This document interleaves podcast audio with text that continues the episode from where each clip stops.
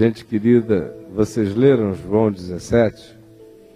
Amém. Então vamos reler, né? reler.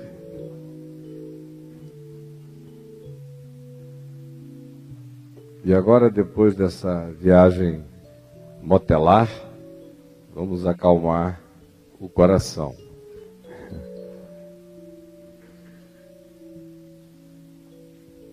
Todos nós, com silêncio na alma.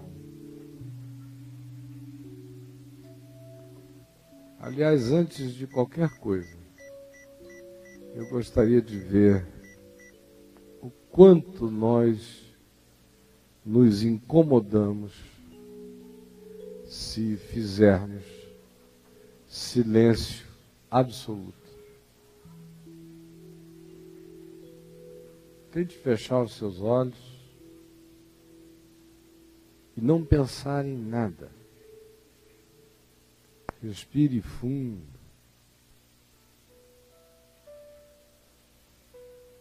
Várias vezes. E vai esvaziando a sua mente.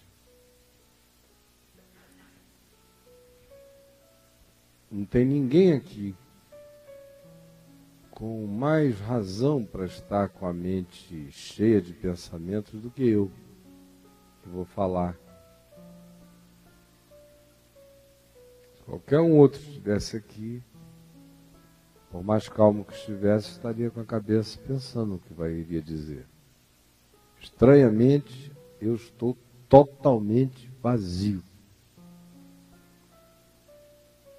Você diz, você não tem ideia do que você vai falar? Eu pelo menos tinha. E se Deus permitir, assim será, pode ser que não. Desative os seus processos mentais. Jogue fora aquela lista de responsabilidades, de deveres, de compromissos, de lembranças, de memorandos, de culpas de coisas e pessoas que você não pode esquecer, problemas que você não pode largar.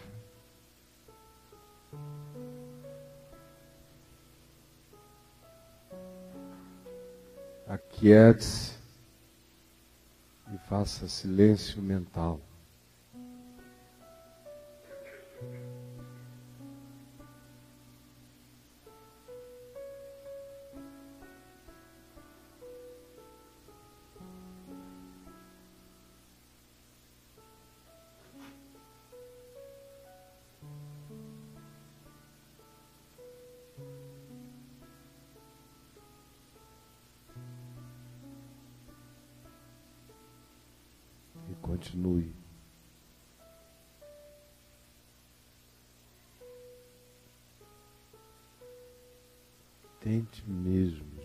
Esvaziar sua mente. Parar de pensar.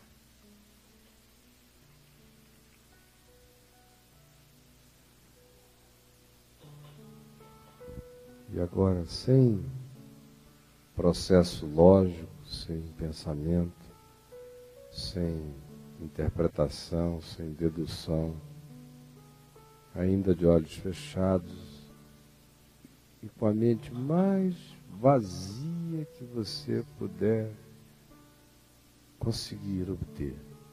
Apenas ouça. Tendo Jesus falado estas coisas, levantou os olhos ao céu e disse: Pai, é chegada a hora.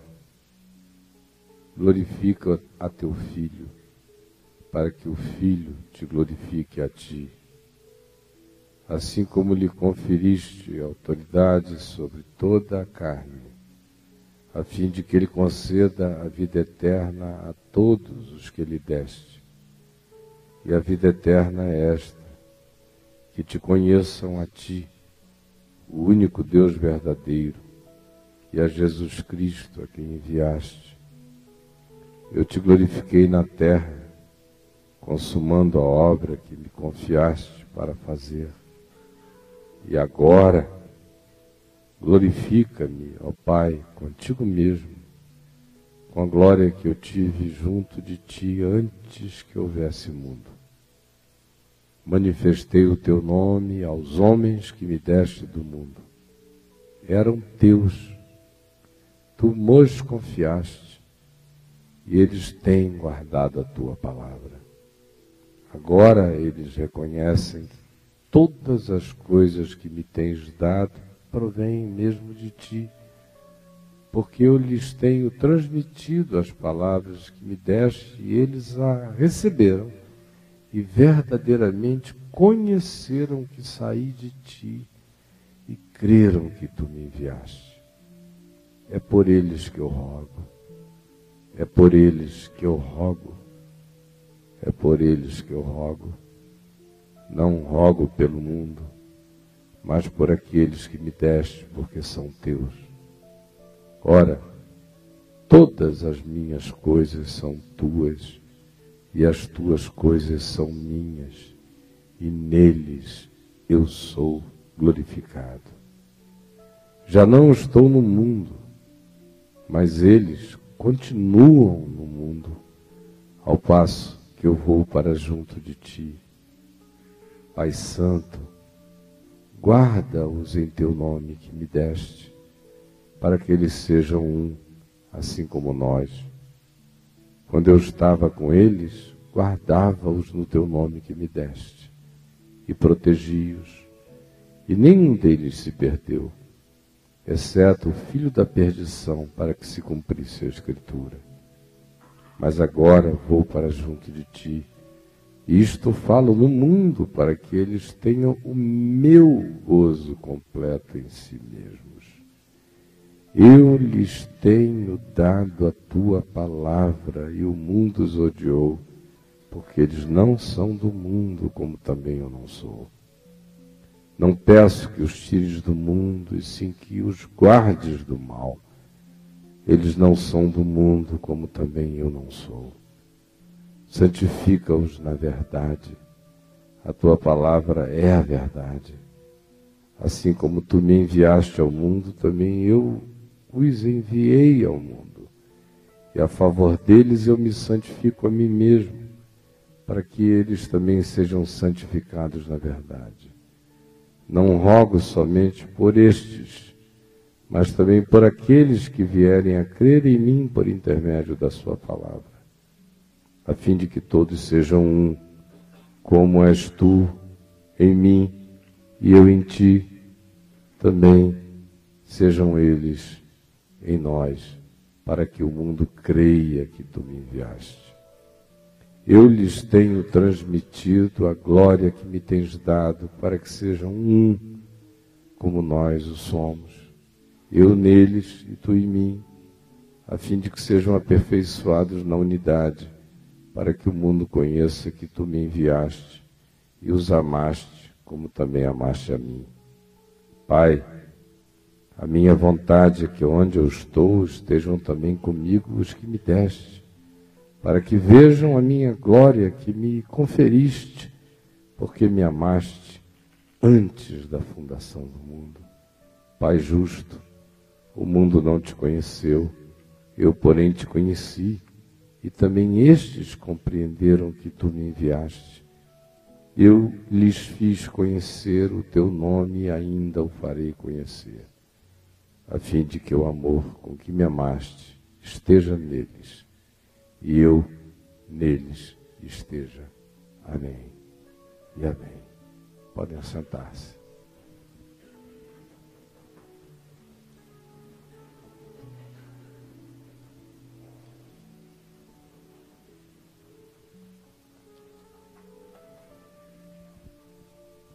Qualquer pessoa interessada em estudar melhor, entender, discernir melhor esta passagem do Evangelho de João, pode ir lá no meu site, naquele canal de download, e baixar o livro Oração para Viver e Morrer, que é basicamente uma exposição exclusiva deste capítulo que nós acabamos de ler.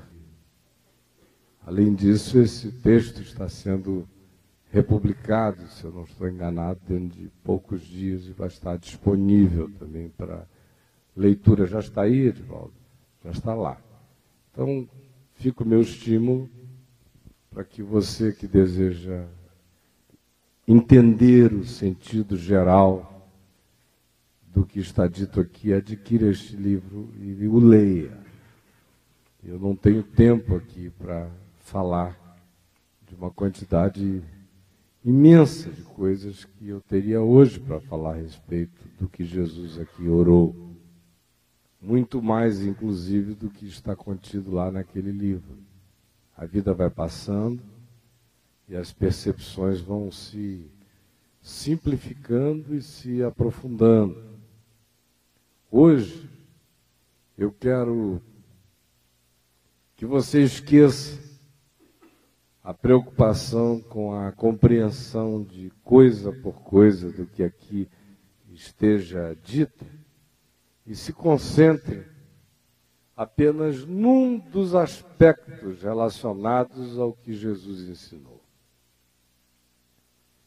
Numa variedade imensa de temas, há um a partir do qual todos os outros constelam-se, ajuntam-se, gravitam, orbitam, encontram o seu próprio significado.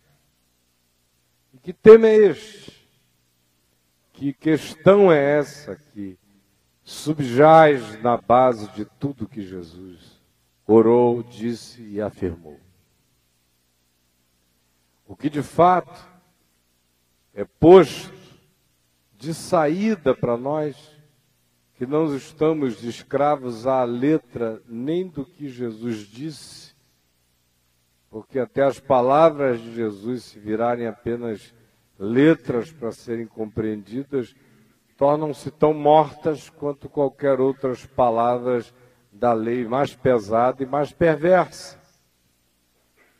De modo que o Evangelho também não é letra, é espírito e é vida, e é assim que ele precisa ser lido, discernido, sentido, compreendido e captado. E o cerne do que está aqui dito, não com palavras, mas com o latejar de um espírito contínuo, de uma temática inconfessa, porém presente, latente, insistente, manifestada em cada aspecto de tudo que ele disse, tem a ver com uma única coisa. O que de fato é sentido? O que de fato tem significado. O que de fato significa. O que de fato é. O que de fato vale. O que de fato importa. O que de fato interessa a Deus. Porque nós nos reunimos supostamente em torno dos interesses de Deus. Passamos a vida inteira como pessoas em busca dos interesses de Deus. Ficamos doentes pela obsessão curiosa de desejarmos saber qual é a vontade de Deus para a nossa vida. Ou então, passamos a maior parte do tempo esforçando-nos por fazermos coisas que supostamente são coisas que, em sendo feitas,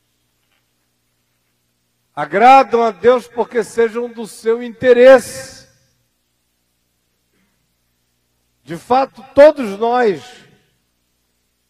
temos vivido há muitos anos neuroses dos interesses de Deus. E frequentemente sofremos das culpas e paranoias e aflições e pânicos de juízo que decorrem da nossa suposta falta de interesse nos interesses de Deus.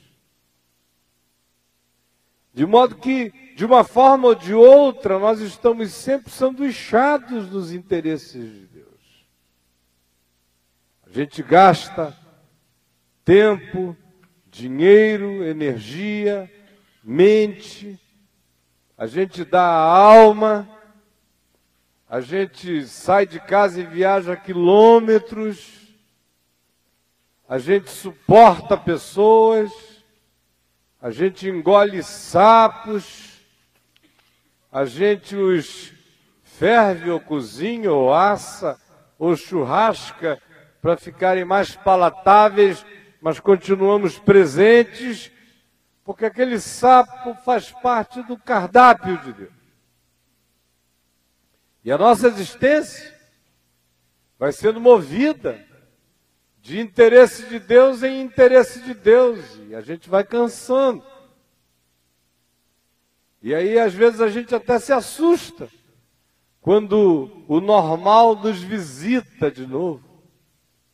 Como hoje um amigo aqui, querido e amado, me falou, quando eu afirmei a ele que ele estava tão bem, tão bonito, tão simpático, com uma cara tão feliz como eu já não vejo há muitos anos, se é que algum dia eu o vi mais feliz do que ele está hoje. E ele falou: Pois é, parece até um milagre.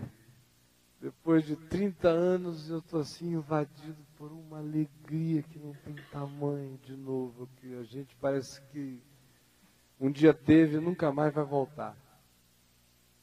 E eu falei ele, não, este é o normal. O anormal é a gente ficar como a gente fica. Começa embalado, apaixonado, engatado, feliz, copulado com Deus o dia inteiro, o tempo todo. Aí a gente começa a ser convencido de que a nossa cópula espiritual não é com Deus, é com a igreja. E a igreja é que sabe dos interesses de Deus. Deus se faz mediar pela igreja, porque há um só Deus e uma só mediadora entre Deus e os homens. A igreja de Jesus, a maior parte dela composta de mulheres. E mas esse é o mediador. No meio disso há uns cabeças masculinos que determinam as coisas mas quem põe os interesses de Deus em ação, 70% das vezes em qualquer igreja, são as mulheres, pelo menos. A vida vai passando, e a gente vai cansando, o amor vai esfriando, a mente vai ficando anestesiada, é muito discurso, muito sermão, muita repetição muita falação, muito do mesmo o tempo todo e para todo sempre e por toda a eternidade. É muito recontar da mesma história sem ressignificações dela, sem aprofundamentos, sem aplicações, sem compreensões, sem discernimentos dela que sejam curadores para a nossa própria vida. Os anos se passam, a cabeça embranquece, a alma engilha, o espírito fenece, o nome de Deus já não nos significa mais nada. A gente começa a sentir saudade do tempo da nossa ignorância quando qualquer que fosse a novidade dita em nome de Jesus, mesmo que fosse mentira, nos empolgaria. Porque agora a verdade mais absurdamente explícita já não nos diz mais nada. Nossa familiaridade com Deus se fez sem intimidade com Ele foi aquela familiaridade dos aparentados, não dos conjugados, não dos casados. E é basicamente isso que vai surgindo entre nós e Deus. Um aparentamento. E o coração vai se desvinculando dele numa medida muito mais intensa do que acontece às vezes até com os nossos filhos à medida em que eles vão ficando adultos em relação a nós. Quando eles são pequenininhos, a gente os adula e cheira e brinca e rola e disciplina, curte, e a expressão de liberdade é enorme. À medida em que eles vão ficando mais adultos, nós vamos nos tornando mais graves com eles e depois não entendemos por que de certo tempo em diante eles vão ficando cada vez mais graves com a gente. E também porque depois de um certo tempo eles começam a nos tratarem de um modo absolutamente detestável. Provavelmente tenha sido o modo como nós os tratamos quando os julgamos imbecis em algum tempo da nossa vida. Eles agora, cheios de vigor e nos vendo fragilizados, enxergando com nitidez e nos vendo esboroados, com disposição de pular e sair e correr e nos vendo dizendo não sei se eu aguento não, imaginam que com tal fragilidade tenha nos batido um ataque de estupidez total. E aí começam a nos tratar de maneira imbecilizada. E com Deus é mais ou menos a mesma coisa que acontece. As nossas infâncias espirituais carregam as nossas melhores memórias em relação à nossa vida com Deus. E se você quiser avaliar o significado do seu estado de dormência, de perdição emocional, afetiva, psicológica, de caráter, de vontade, de compromisso, de raiz, de determinação, de desejo sólido no ser em relação à palavra e à vontade de Deus, não precisa fazer grandes exercícios. Apenas Lembre, pense, veja, verifique agora, aqui mesmo. A quantidade enorme de coisas acerca de Jesus, do Evangelho, do Reino de Deus, da vontade de Deus que você tem ouvido. E que há 30 anos atrás teriam revolucionado você e virado você ao contrário, puxado suas vísceras pela boca mas agora já não lhe dizem mais nada. Você só as escreve para repeti-las a outros. Você apenas as memoriza para que, afinal de contas, alguma coisa nessa vinda aqui seja uma reciclagem.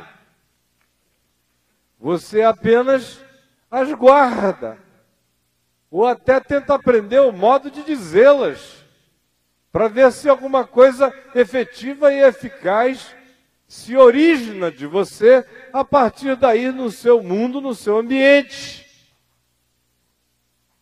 Mas impacto mesmo, importância mesmo, significado mesmo.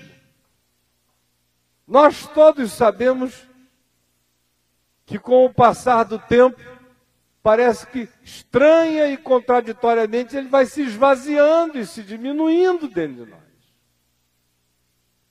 Isso nos remete para a questão essencial do texto que nós lemos. O que tem significado e o que não tem significado? Será que nós ficamos assim por causa de uma overdose de significado espiritual? Ou nós ficamos assim apenas por causa de uma overdose de informações do Evangelho sem significado espiritual nenhum para nós? Ou, quando tenha tido significado, tenha sido um significado apenas relacionado àquilo que a época ou do tempo fosse o nosso problema, o nosso dilema, a nossa angústia, a nossa necessidade bem imediata, o nosso interesse bem tangível. Mas sem nenhum tipo de aprofundamento essencial. Ficou sempre como uma semente que caiu quase numa boa terra, que oferece uma camada de alegria inicial, que oferece uma resposta, uma reação de algum entusiasmo durante um tempo. Mas no aprofundamento da palavra, o que se vai verificando é um empedernimento interior que inviabiliza a penetração da palavra no cerne do coração da gente. Isso toda hora não olhando para fora, mas olhando para nós mesmos, a gente verifica isso. Quem tiver a honestidade suficiente de fazer uma viagem, não pela sua vida inteira, apenas pelo ano passado, se você desejar, ou apenas pelos primeiros seis meses deste ano de 2009, você vai ver a ciclotimia dos seus significados, dos seus sentidos das coisas que num determinado dia tiveram importância capital e no dia seguinte pareciam ter estado esvaziadas de sentido. Você pode até olhar e ver as alegrias e as desalegrias que ocuparam você este ano apenas, relacionadas ao mesmo tema. O mesmo tema pode ter engravidado você de alegria, tanto quanto o mesmo tema pode ter deprimido você de desalegria uma semana depois.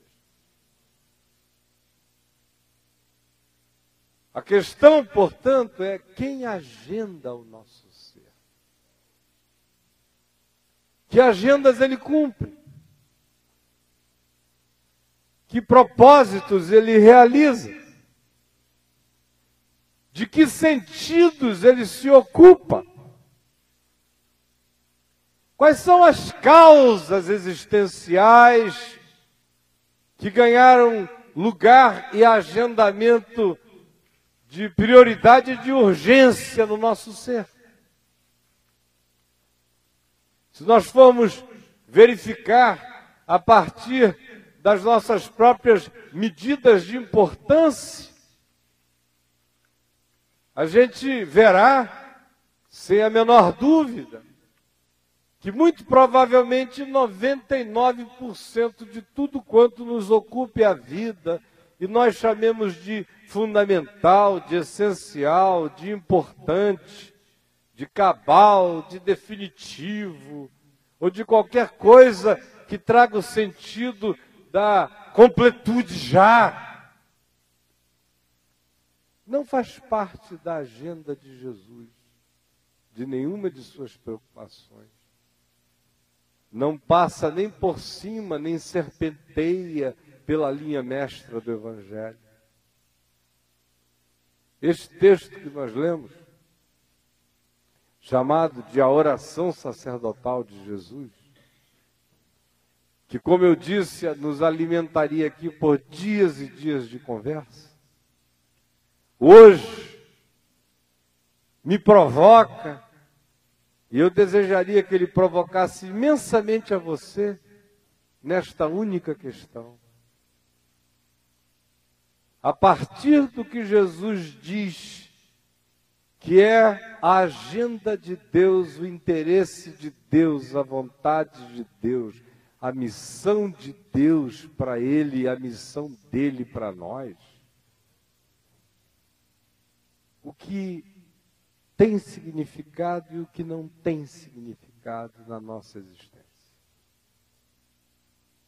Eu acho interessante que neste momento da história humana de culto, a paleontologia, a arqueologia e a história que se serve da paleontologia e da arqueologia, Jesus, que para Nietzsche numa época pré, pós-moderna, pré-paleontológico, arqueológico, histórico, que era uma era ainda extremamente filosófico-psicológica, disse que lendo os evangelhos, ele não aceitava Jesus porque não encontrou nenhum pingo de alma em Jesus.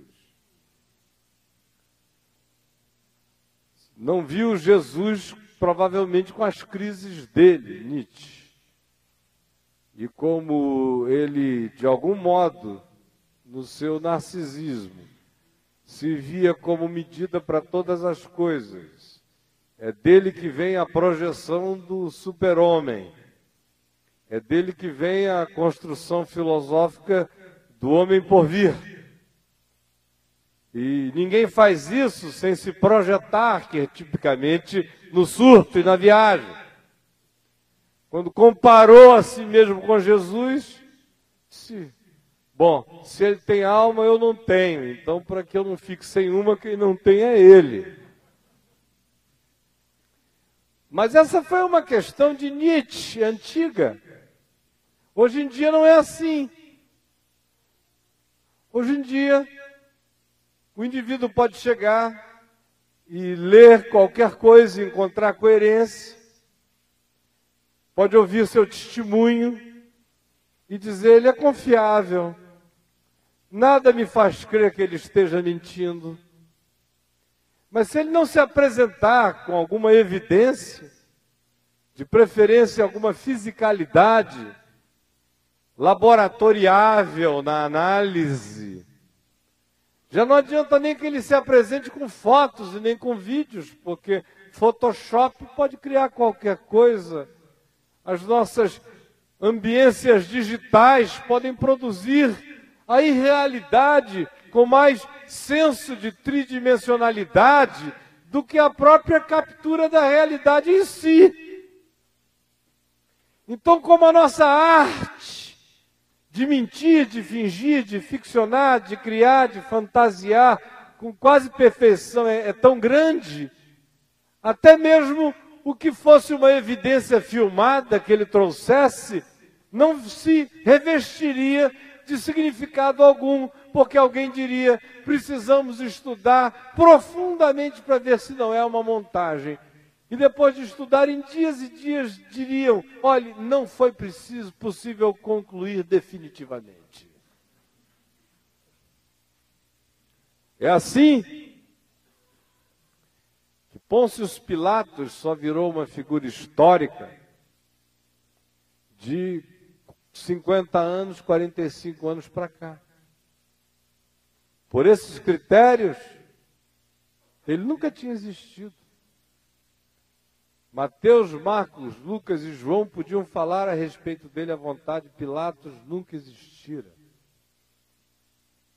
Algum registro documental em Israel poderia mencionar esse nome, mas Pilatos nunca existira.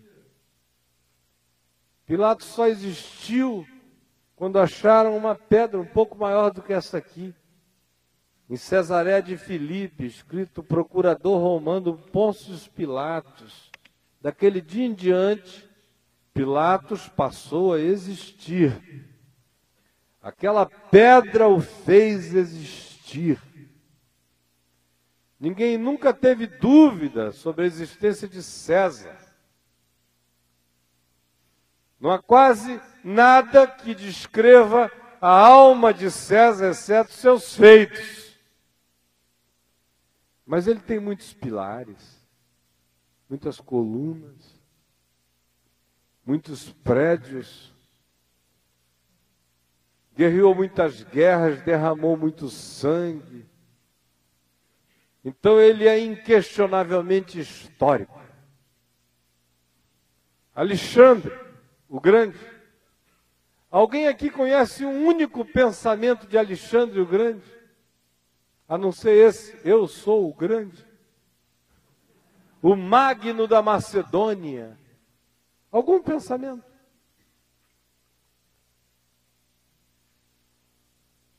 Mas a gente sabe que em 13 anos ele conquistou a terra conhecida. Da África aos extremos da Índia. Ele é histórico. Eu não sei o que ele tinha nem na cabeça, nem no rabo, mas ele é histórico. Porque eu sei o que ele tinha na mão, uma espada. E eu sei que pela força daquela espada, ele matou tanta gente, dominou tantos povos, que o grito universal diz que ele é histórico. E mais do que isso, ele não só construiu muitas coisas, mas uma cidade foi erguida ao seu próprio nome, no litoral mediterrâneo norte do Egito, Alexandria. Ele é histórico. Herodes o Grande é histórico. Um dos maiores arquitetos e construtores da história humana. Você pode listá-lo entre os cinco maiores, sem medo. Massada, Megido, o Heródio, o Templo de Jerusalém, a Cesareia Marítima, as construções de Asquelon e de muitos outros lugares na terra de Israel dão testemunho da grandiosidade de visão arquitetônica, militar, da minuciosidade matemática, física, da dedicação obstinada do indivíduo àquelas construções acerca das quais os próprios discípulos de Jesus disseram: Mestre, olha que pedras, que construções. De Herodes. Ele é a história. A gente sabe algumas coisas dele. Ele amava muito a mulher dele, chamada Miriam. Amava, amava, mais aquele amor da cabeça de baixo do que da de cima. Amava tão loucamente que a matou. Para que ela não fizesse parte de uma conspiração contra ele. Matou cunhado, afogado, matou filhos matou a parentela, matou a todos os que tenham aparecido com algum tipo de brilho que na mente paranoica dele lhe sugerisse a ideia de que poderia ser um possível ocupador da sua própria posição. Ele é histórico. Mas Jesus não.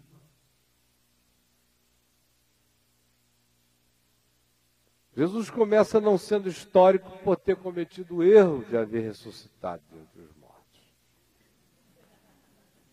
Ninguém questiona a historicidade de Maomé. Ninguém. Ninguém questiona a historicidade de Siddhartha. Embora a descrição dele pareça um conto fabuloso mesmo mas é alguém tão sem sangue sendo derramado que sobrevive levado pela esteira de uma sabedoria abstrata que é palatável de tal modo que a gente não precisa se angustiar se ele foi ou não foi histórico, de fato, em relação a Buda, tanto fez. Mas Jesus, Jesus hoje não é mais histórico. Ele é uma construção. Algum gênio com uma mente divina criou Jesus. E como disse Thomas Carlyle, se alguém souber quem foi esse cara, me chamem para eu ir adorá-lo, porque o meu problema continua. Se Jesus não era Deus, quem o inventou para mim é Deus agora. Não resolveram o meu problema. E se disserem que são doze, então são doze deuses. Eu virei agora politeísta. Porque não resolveram o meu problema ainda. Jesus, no entanto, pelos critérios históricos, não é histórico. Pelos critérios do mundo, Jesus não tem nenhum significado, exceto pelas barbaridades históricas do cristianismo. Agora vamos ver, depois apenas dessa introdução, o que Jesus diz sobre Ele mesmo. Pai, é chegada a hora, glorifica teu filho para que o filho te glorifique a ti. Assim como lhe conferiste autoridade sobre toda a carne, a fim de que ele conceda a vida eterna a todos os que lhe deste. E a vida eterna é esta, que te conheçam a ti, o único Deus verdadeiro, e a Jesus Cristo a quem enviaste. Verso 4. Eu te glorifiquei na terra. Você poderia repetir comigo esta frase? Eu te glorifiquei na terra. Mais uma vez. Eu te glorifiquei na terra, consumando a obra que me confiaste para fazer. Mas ele não é histórico. Ele, no entanto, ensina em primeiro lugar que grandes coisas é essa de ser histórico.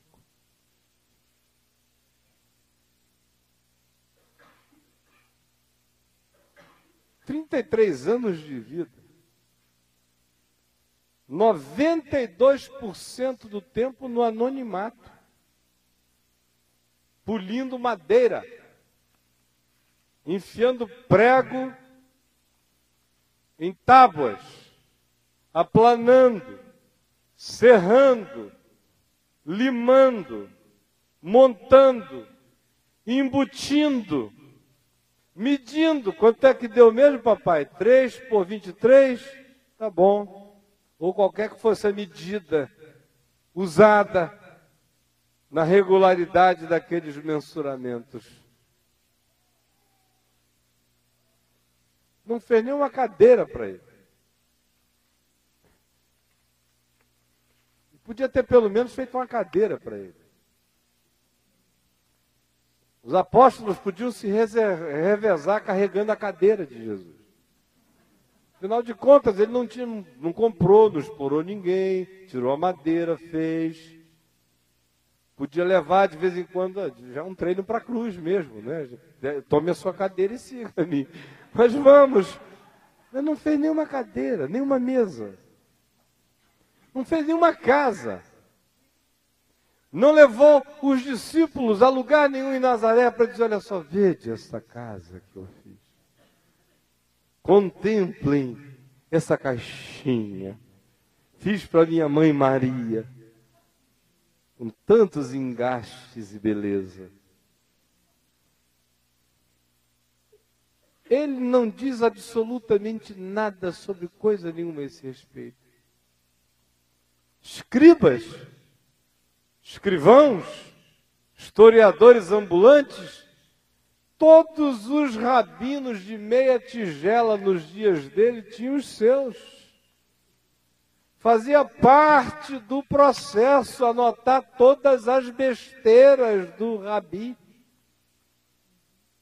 Ele diz: não percam tempo com isso. Se vocês ficarem trabalhando, escrevendo o que eu estou dizendo, não será inscrito em vocês. Não se diz que ninguém andava anotando. Graças a Deus ele não é também como alguns entre nós que são capazes de parar, inclusive, uma revelação e uma profecia para esperar a pessoa, o escriba, chegar no ponto. Tem até aqueles que chamam o intervalo comercial e dizem para o demônio: espera aí, fica calmo, que a gente volta já depois dos comerciais. O fato é que Jesus não se significa com nada do que nos significa. em nenhum nível da vida. Filho do homem não tem onde reclinar a cabeça, um fracassado, pelo menos na universal. Ninguém chamaria Jesus para dar um testemunho lá. Olha, o filho do homem não tem onde reclinar a cabeça. Olha, você está amarrado e repreendido em nome de Jesus. O senhor vai ter onde reclinar a cabeça em três casas, porque o senhor é cabeça e não é cauda. Aí Jesus ia dizer, mas eu sou Jesus, mas o senhor, o senhor não aprendeu ainda o novo Jesus.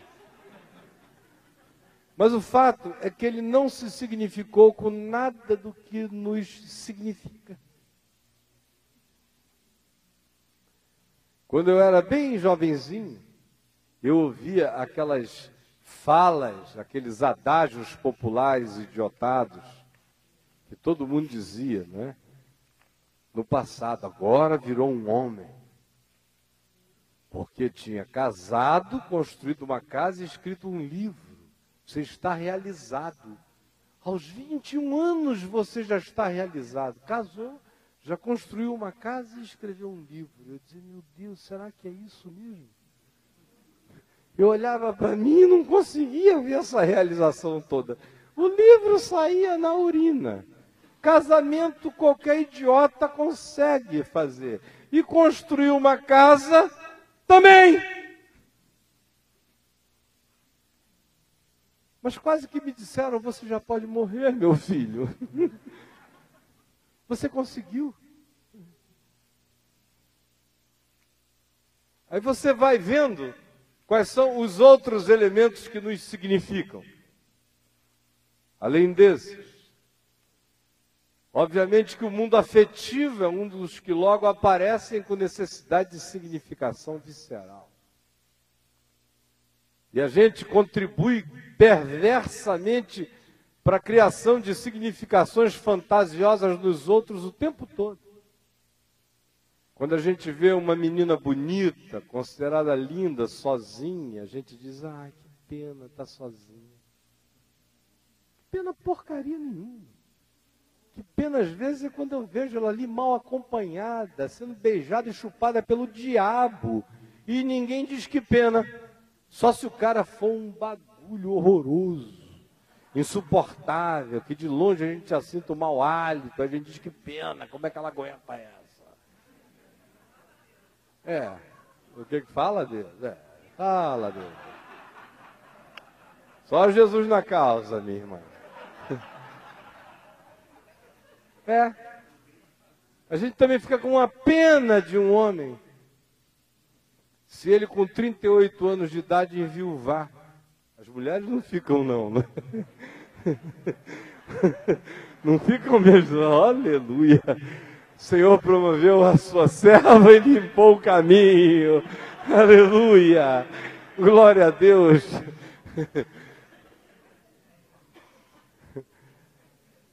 Uma pena, coitado, ele está só. Então, homem também é muito perseguido. O cara chega numa determinada idade e precisa casar de qualquer jeito.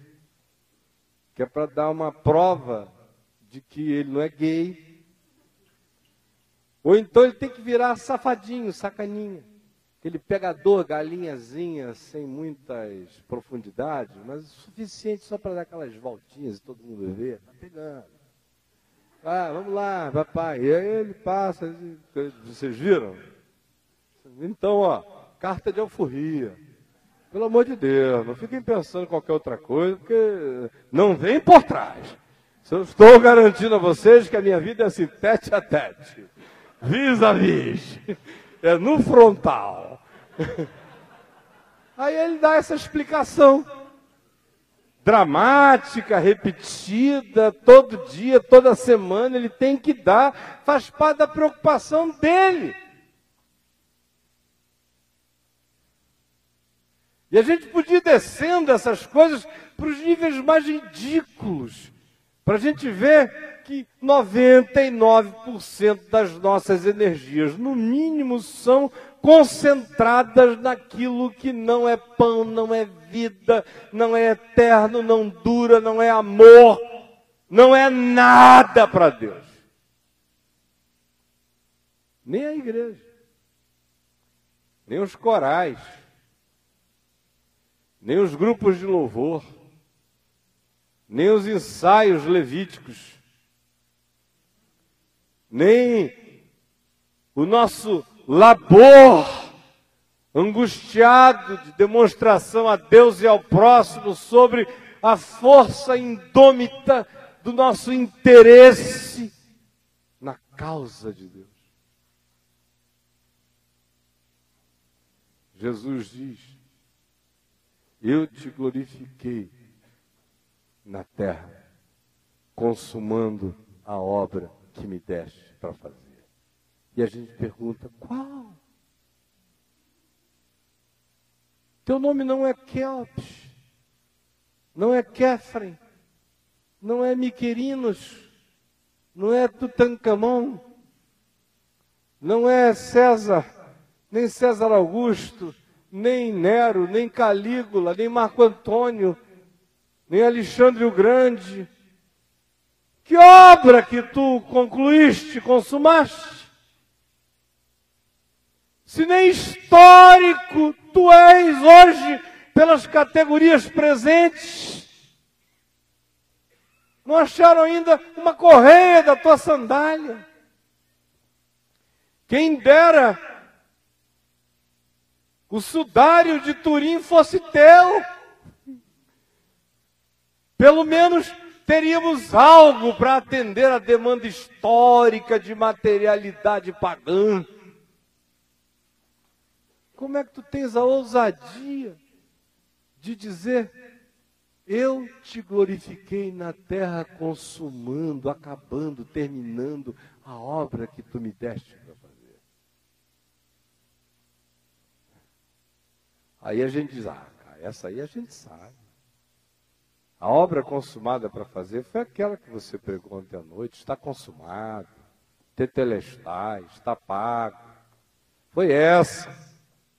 É claro, que esta é a obra das obras. No entanto, eu quero dizer a vocês que nem foi esta. Porque esta já estava consumada antes de qualquer coisa ter sido criada.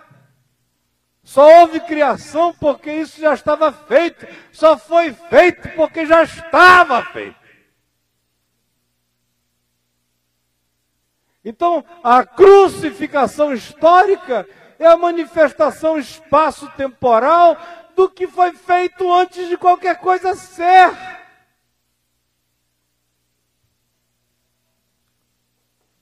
E se nós tivéssemos que ser literais, ele não poderia nem ter falado o que falou na hora em que o disse. Porque ele teria que dizer daqui a três dias: Então, Pai, eu concluirei a obra que tu me deste para fazer, quando eu bradar do alto da cruz: Está consumado. Não. Ele diz: Eu te glorifiquei na terra, põe tudo no passado, consumando a obra que tu me deste para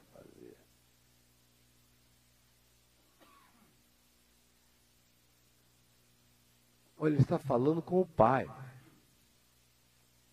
Está falando de si. Está dizendo a Deus que ele glorificou a Deus na terra. Eu te glorifiquei na terra. Contudo, não há um livro escrito com meu nome ainda. Nem eu estou procurando. João disse: se o negócio fosse, dele fossem livros, na terra não caberiam os livros que poderiam ser escritos com o que ele fez, não é nem acerca dele. Não. Eu te glorifiquei na terra. Mas como? Ele não deixou uma prole, não gerou filhos, não beijou netos, não se sabe do amor ou do vínculo conjugal dele por alguém, de alguém por ele. Nenhuma das coisas que na nossa existência parecem ter esse poder divino de significação da vida estão presentes na vida dele. Não há obras, não há edificações, não há sinalizações, não há historificações, não há nomenclaturas, não há reconhecimentos públicos para além daquele umbiguinho desprezível da Palestina, e ainda é um reconhecimento em meio à contradição. Ele está ressuscitando mortos e o imperador não está sabendo. Ele está falando de vida eterna. E os que tinham poder sobre a morte não ouviam nem o sussurro dessa voz. Ele passa pelo mundo acompanhado por gente quem acompanhando não acompanha você historicamente do ponto de vista de emprestar qualquer relevância à sua vida.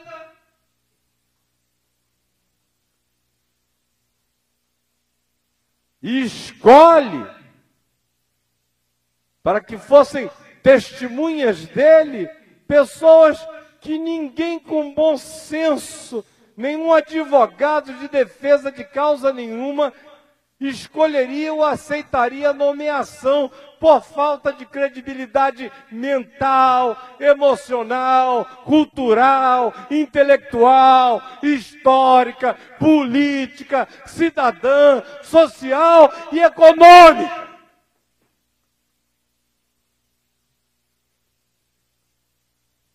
Mas ele vem e diz: Estou satisfeito. Eu te glorifiquei na terra. Pai, eu te glorifiquei na terra. Aí a gente aprende que existe algo, que o único algo que a única realidade, que o único material, que os únicos elementos passíveis de serem usados para construção, para edificação do que glorifica a Deus na terra. É feito de material invisível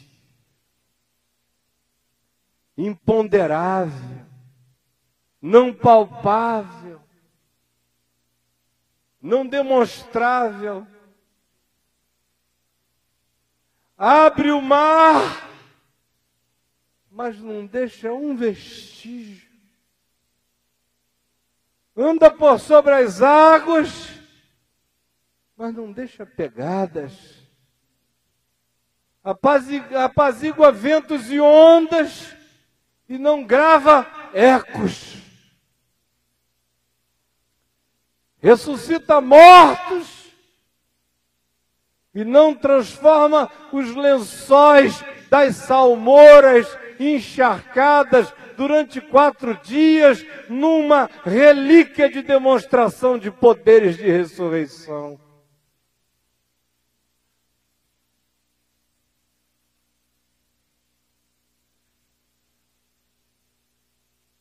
A única coisa que ele diz sobre a história futura, com categorias históricas presentes, é quando, no meio da noite, se começa a derramar um nardo caríssimo sobre ele, e logo Judas o questiona, dizendo: Isso é muito caro.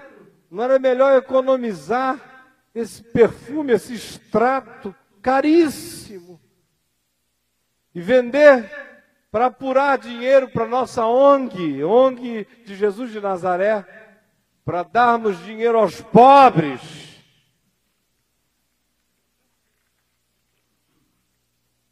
Judas gosta muito de ONG.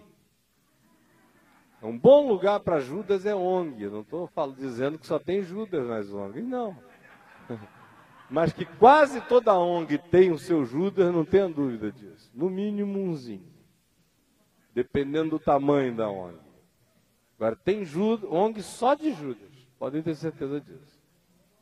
Então, a resposta de Jesus qual foi? Deixem-na.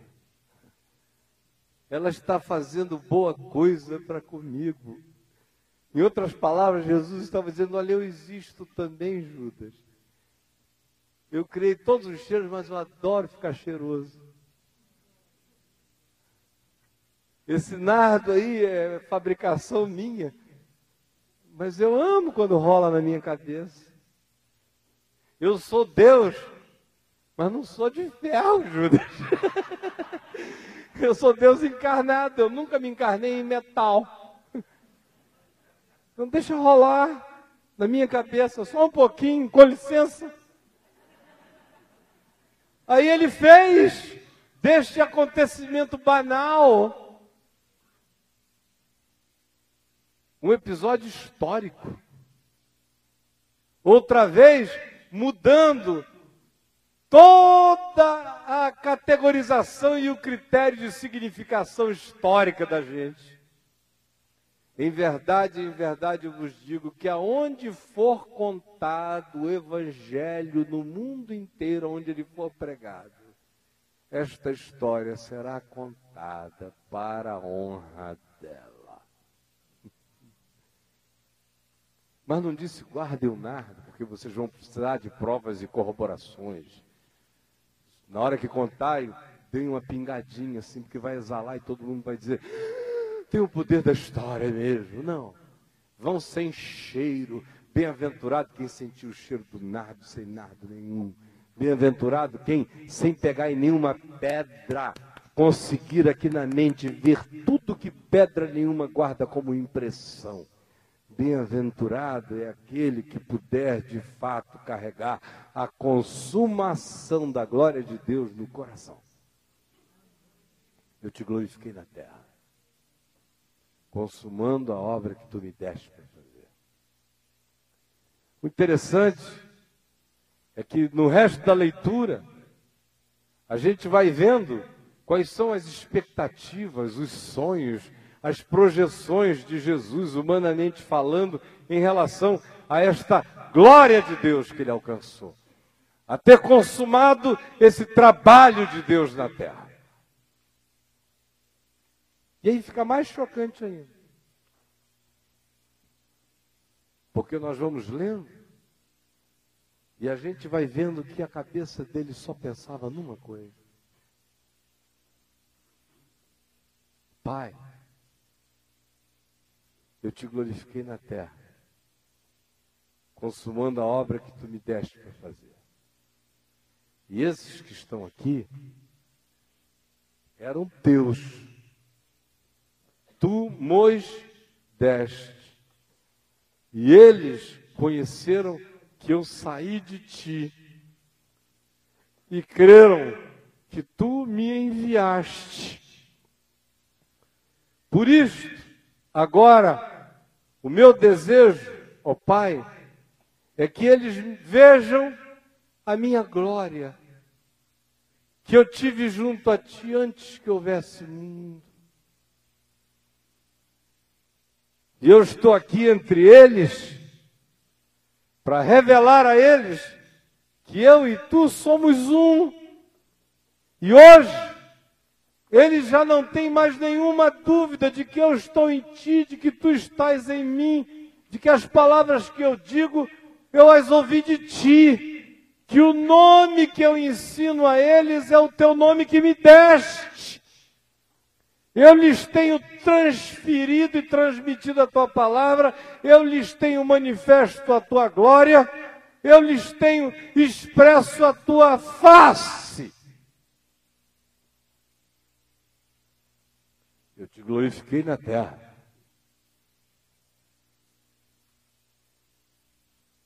Porque o mundo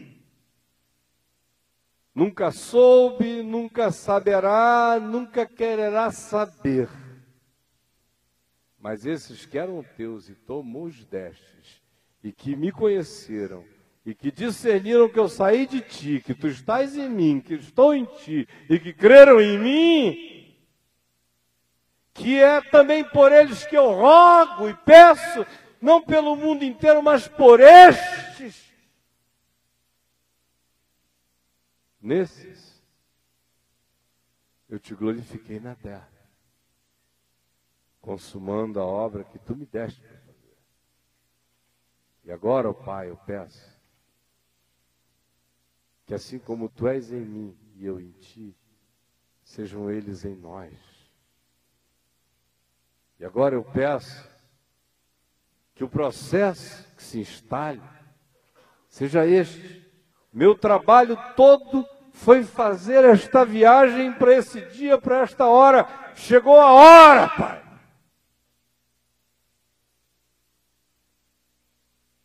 Eu neles tu em mim. É isso que eu quero. É o templo que cresce para dentro. Eles. Eu dentro deles tu em mim. De modo que eles são o átrio visível da gente. Eu sou o santo lugar e tu és o santo do santo em mim. Esse é o templo. Eu neles e tu em mim. Esta é a edificação. Não é nenhuma pirâmide, nenhuma torre, nenhum obelisco, nenhuma catedral. A minha glória é esta. É sumir dentro deles. É desaparecer dentro deles. É acabar com Deus do lado de fora, enfiar Deus dentro do homem. Eu te glorifiquei na terra. Agora, Deus cabe em Pedro, Deus cabe em João, Deus cabe em Caio. Jesus não é histórico. Bata na minha cara, veja se sangra. Se sangrar, Jesus é histórico. Me mate, se eu morrer, Jesus é histórico.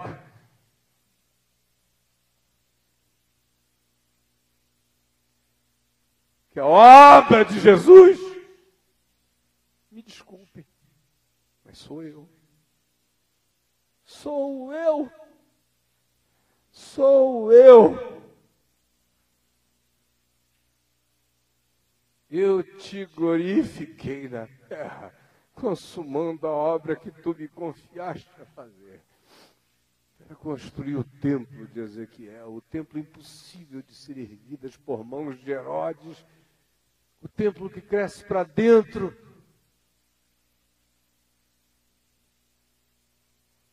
A grande obra é esta. E eu consumei. Eu neles e tu em mim.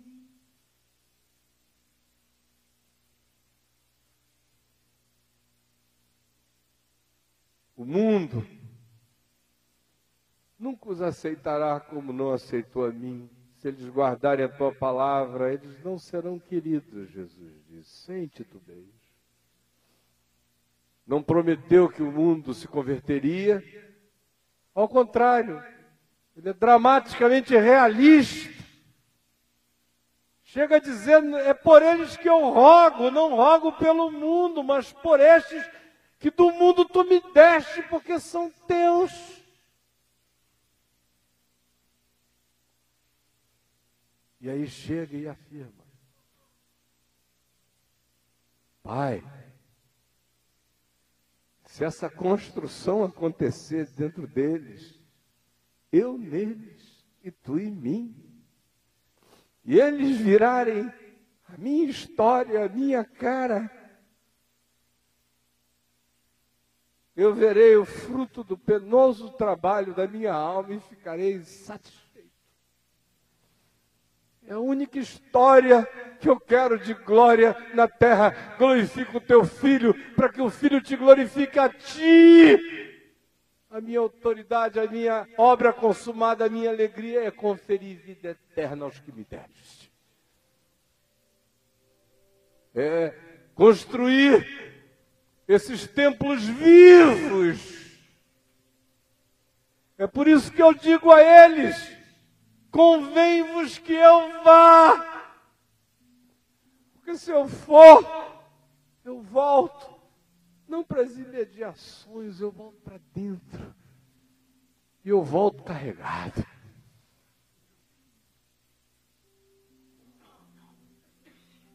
Aí vocês vão ter que ter uma overdose de Deus. Eu e vocês, e o Pai em mim, e vocês em nós, para que o mundo creia que tu me enviaste. Interessante. Mesmo dizendo que o mundo não se converteria, que odiaria, que não quereria, ele diz que o mundo não suportaria a visibilização do seu rosto histórico em mim e em você. Se ele está em mim e o Pai nele, e eles em nós, e nós neles. O mundo pode não querer, mas o mundo não tem como negar. Não tem como negar. Pode dizer, são uns idiotas desgraçados, filhos do amor, piegas infelizes, amebas de bondade, micróbios de mediocridade divina, seres em fuga, em evasão, polianas moças desta vida, que não se sujam com os sangues das nossas guerras, desgraçados que não matam, que não roubam, que não enganam, que não cobiçam, que não dividem, que não competem porque desejem a alma do outro. Eliminemos-nos Eliminemos do nosso meio. Eles mediocrizam a vida, eles arrancam o ferrão da competição, eles tiram o necessário veneno da cobiça e da inveja do nosso meio. Agora, tem uma coisa que nós não podemos negar. Eles se parecem com Jesus de Nazaré. E Jesus é enviado. Um cara legal, a gente não consegue explicar. Não dá para categorizar como doido. Mas não dá para deixá-lo na categoria dos normais.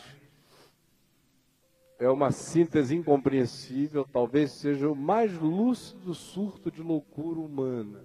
Seja Jesus de Nazaré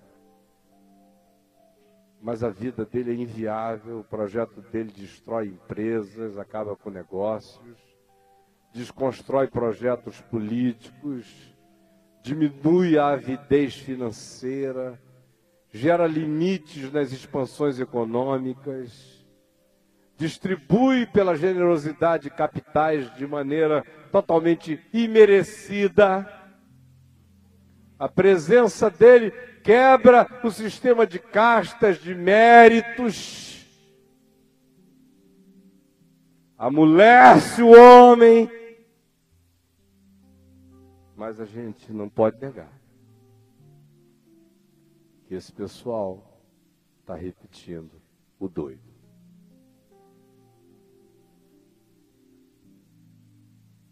Essa é a única obra que interessa a Ele e ao Pai. Olha a demência de Jesus em relação à agenda política do mundo e da terra. Pai, é por eles que eu rogo, eu não rogo pelo mundo. Como não, com tanta coisa para pedir pelo mundo? Ele ora pelo que é essencial, pela única coisa que vale Quando ele disse passará o céu e a terra, mas as minhas palavras não passarão, ele estava falando que é verdade.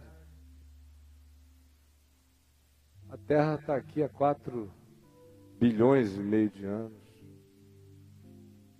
Se não acontecesse mais nada, só no fluxo natural, se nenhum cometa batesse, nenhum meteoro, nenhuma desgraça, se a máquina de calor de magma interna não resfriasse como resfriará um dia, e a terra se tornará totalmente vazia e sem vida. Se não houvesse esperança de novo céu e nova terra, ela ficaria mais 4 bilhões de anos aqui e se extinguiria. Ela tem fim, o sol tem fim, tudo tem fim.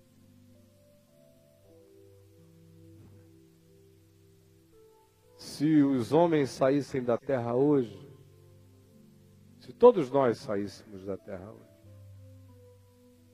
ficasse a natureza em no máximo 200, 250 anos o Empire State Building estaria todo no chão. Todas as grandes obras humanas em no máximo mais mil anos estariam todas cobertas. Os cientistas dizem que provavelmente apenas a muralha da China e as pirâmides do Egito ainda estivessem de fora mas em mais alguns milhares de anos, apesar do ambiente desértico, seco, que ajuda a preservar as estruturas, até as próprias pirâmides vão virar poeira. Não vai ficar nada. Se o mundo que importa é o mundo que a gente diz que importa, a notícia que eu tenho a dizer a você é que não vai ficar nada, nem da terra, nem do sol, nem da lua, nem de você, nem de mim, nem de porcaria nenhuma. Não vai ficar nada, vezes nada. Aquilo ao que você se dedica. O que é? Hoje de manhã, lá naquele motel, tomando um banho, eu fiquei pensando nas camadas e camadas e camadas de vida que já passaram por aquele lugar. Não pelo motel, né? Depois que o motel começou ali, não dá para competir, né? A rotatividade é grande. É muita vida passando por ali. Eu estava me referindo a, a layers, a camada mesmo de vida, paleontologia ao que já passou por ali. Eu fiquei imaginando, 3 bilhões de anos atrás, aquele lugar, e vim numa contagem regressiva e tal, e tal, e tal, e tal. Quanta coisa.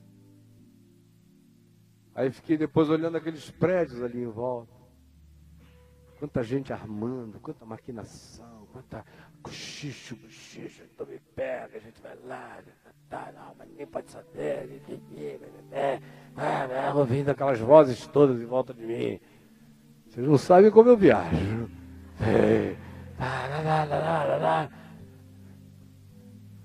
Aí, depois de um tempo, minha mente se encheu daquele monte de sepulturas. E depois de um tempo, os netos já não sabem mais nem o nome dos avós hoje em dia. Quem é esse aqui mesmo, hein? Ah, foi seu avô fulano de tal. Foi casado com a sua avó. Foi o primeiro marido dela, agora já está no terceiro. Aí é uma tanta confusão na cabeça. Aí ninguém conta mais história de ninguém para ninguém, ninguém tem mais história, no máximo é foto. Outro dia o Habib estava falando lá no programa Papo de Graça, que a criança chega aí com 10 anos de idade hoje em dia, com uma média de 8 a 10 mil fotos digitais tiradas. Eu, até os meus 10 anos de idade, se vocês conseguirem reunir 20, 30 fotos minhas, já vai ser um achado. Agora, essas crianças que têm 10 mil fotos não têm nenhuma história dentro nem fora Eu não tenho quase foto nenhuma, mas eu morro de te contar a história até o fim da vida. O que, que eu estou dizendo? O que eu estou dizendo a você é que o interesse do Pai, que é o interesse de Jesus, que é colocar-se em mim e Deus nele, e eles em nós e nós nele, que é criar essa conjugalidade, essa cópula eterna, essa comunhão entre nós e ele. É maior do que todos os mundos e todos os universos. Porque todas as coisas vão passar. Mas eu nele vivo eternamente. Eu te glorifiquei na terra, consumando a obra que tu me deste para fazer. A autoridade é esta: é conceder vida eterna a todos os que me deste. Vida eterna, gente, é Deus vivendo em mim. É o Filho em mim, é o Pai no Filho, sou eu nele. Vida eterna é se tornar esse templo infinito para dentro. Esta é a obra que ele consumou na terra. Este era o desejo dele de glória na terra, realizar Deus nos homens. Só para concluir. Se esse é o desejo dos desejos de Deus, eu pergunto a você três coisas. A primeira, por que você tem investido toda a sua energia no que não gera a glória de Deus na terra? Isso não tem a ver com construir nada fora de você. Tem a ver em se oferecer para ser a construção. Segunda pergunta. Se você sabe que o interesse único, o princípio essencial, sem o qual todas as demais coisas são desnecessárias, tolas. É este de Deus se parir em nós eternamente. Então, por que essa dedicação de energia àquilo que não gere, e não produz nada de bem de Deus nesta vida? Não é para parar de trabalhar, nem de rir, nem de viver. Mas cada coisa tem que ser, ter o seu tamanho. Cada coisa tem que ser ter o seu lugar. A gente vive de pão, mas nem só de pão.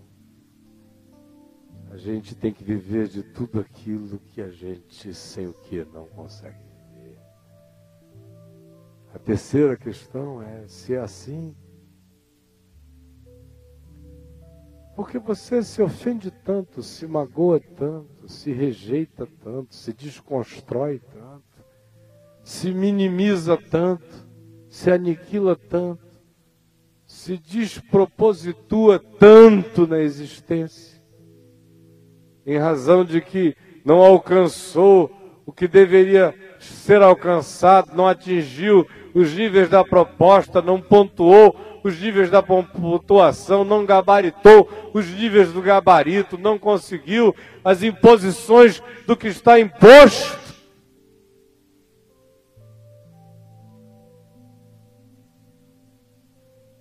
E que tem uma temporalidade tão banal.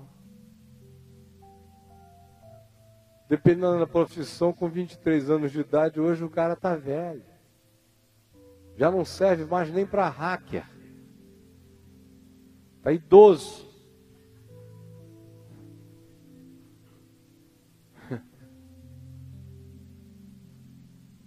A gente vai acompanhando o caminho humano e vai vendo o esforço que as pessoas vão fazendo para se ressignificar na roda. Ressignificar, ressignificar. Aí é dá daqueles vazios. Como é que você está assim? Eu estou no limbo. Eu estou no limbo. Aí você diz, bom, coitado, Se perdeu de Deus, deve estar vagando no espaço. Não. Estou sem mulher, estou sem homem. Estou. Estou sem um número suficiente de amigos. Estou sentindo mal, afinal de contas, né? Quem é que não vive de um reconhecimento?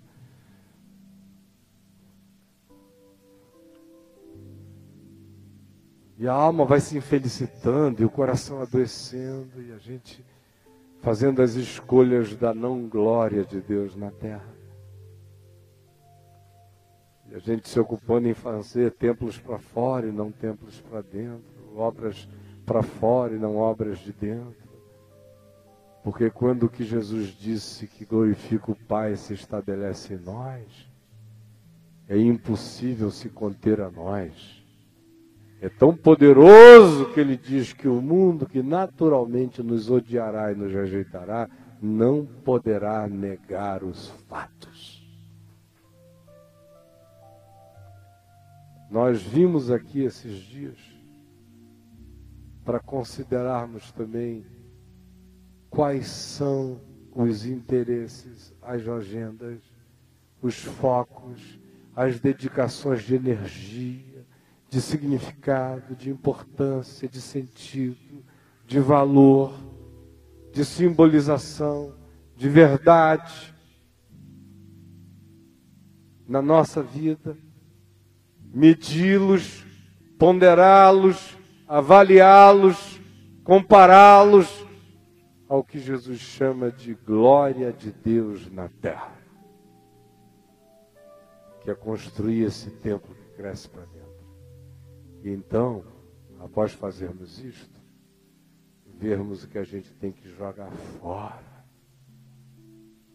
como ansiedade, como angústia, como resfolegamento, como autocobrança, como neurose, como paranoia como imposição dos outros sobre a vida da gente, como tiranias, como obrigações da gente, não sei com quem.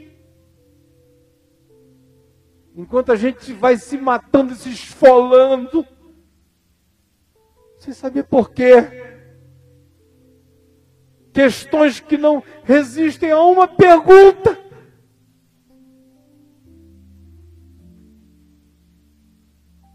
Era isso que eu queria dizer hoje à noite. E está dito, em nome de Jesus. Continuem lendo João 17, porque amanhã a gente continua. Vamos ficar em pé, vamos orar.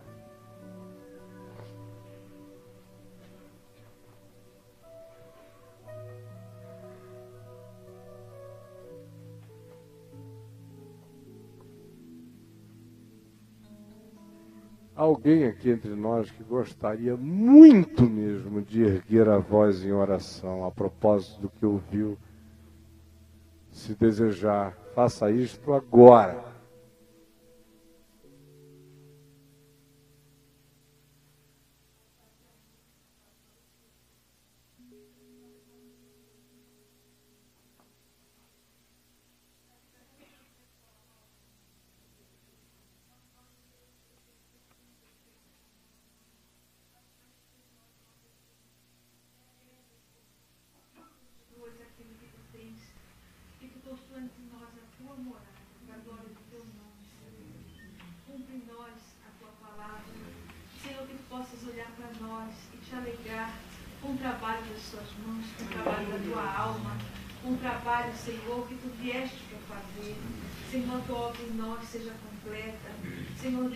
Assim a nossa alma encontrará o descanso e a paz. Que não, não nos desviemos, Senhor, não nos distraiamos com coisas tão passageiras, tão mesquinhas, tão pequenas. Amém. Senhor Deus, Senhor Deus, o teu reino é tão glorioso, o teu evangelho é tão maravilhoso e tão cheio de propostas eternas e profundas para nós. Senhor, tantas coisas maravilhosas foram mostradas a nós hoje para os teus servos do passado. Basta que olhemos para a tua palavra, Senhor, e aquele templo feito não por mãos humanas, mostrado ao teu servo Ezequiel, mostrado ao teu servo João, Senhor, a noiva do Cordeiro, Deus, quantas coisas gloriosas e nós fazemos parte dessas realidades espirituais. Não deixa que nos esqueçamos disso, Senhor. Não deixa que nossos olhos nos enganem. Não deixa que nossos sentidos nos iludam, Senhor. Não deixa que nossos sentidos nos iludam. Mas ativa, Senhor, o, nossa, o, nosso, o nosso espírito para nós percebermos o que realmente acontece ao nosso redor espiritualmente. Nos faz sábios, Senhor, e não tolos. Nos faz sábios essa noite. Muito obrigado pela tua palavra, palavra de sabedoria sobre as nossas vidas. Em nome de Jesus. Amém. Amém. Pode sentar-se.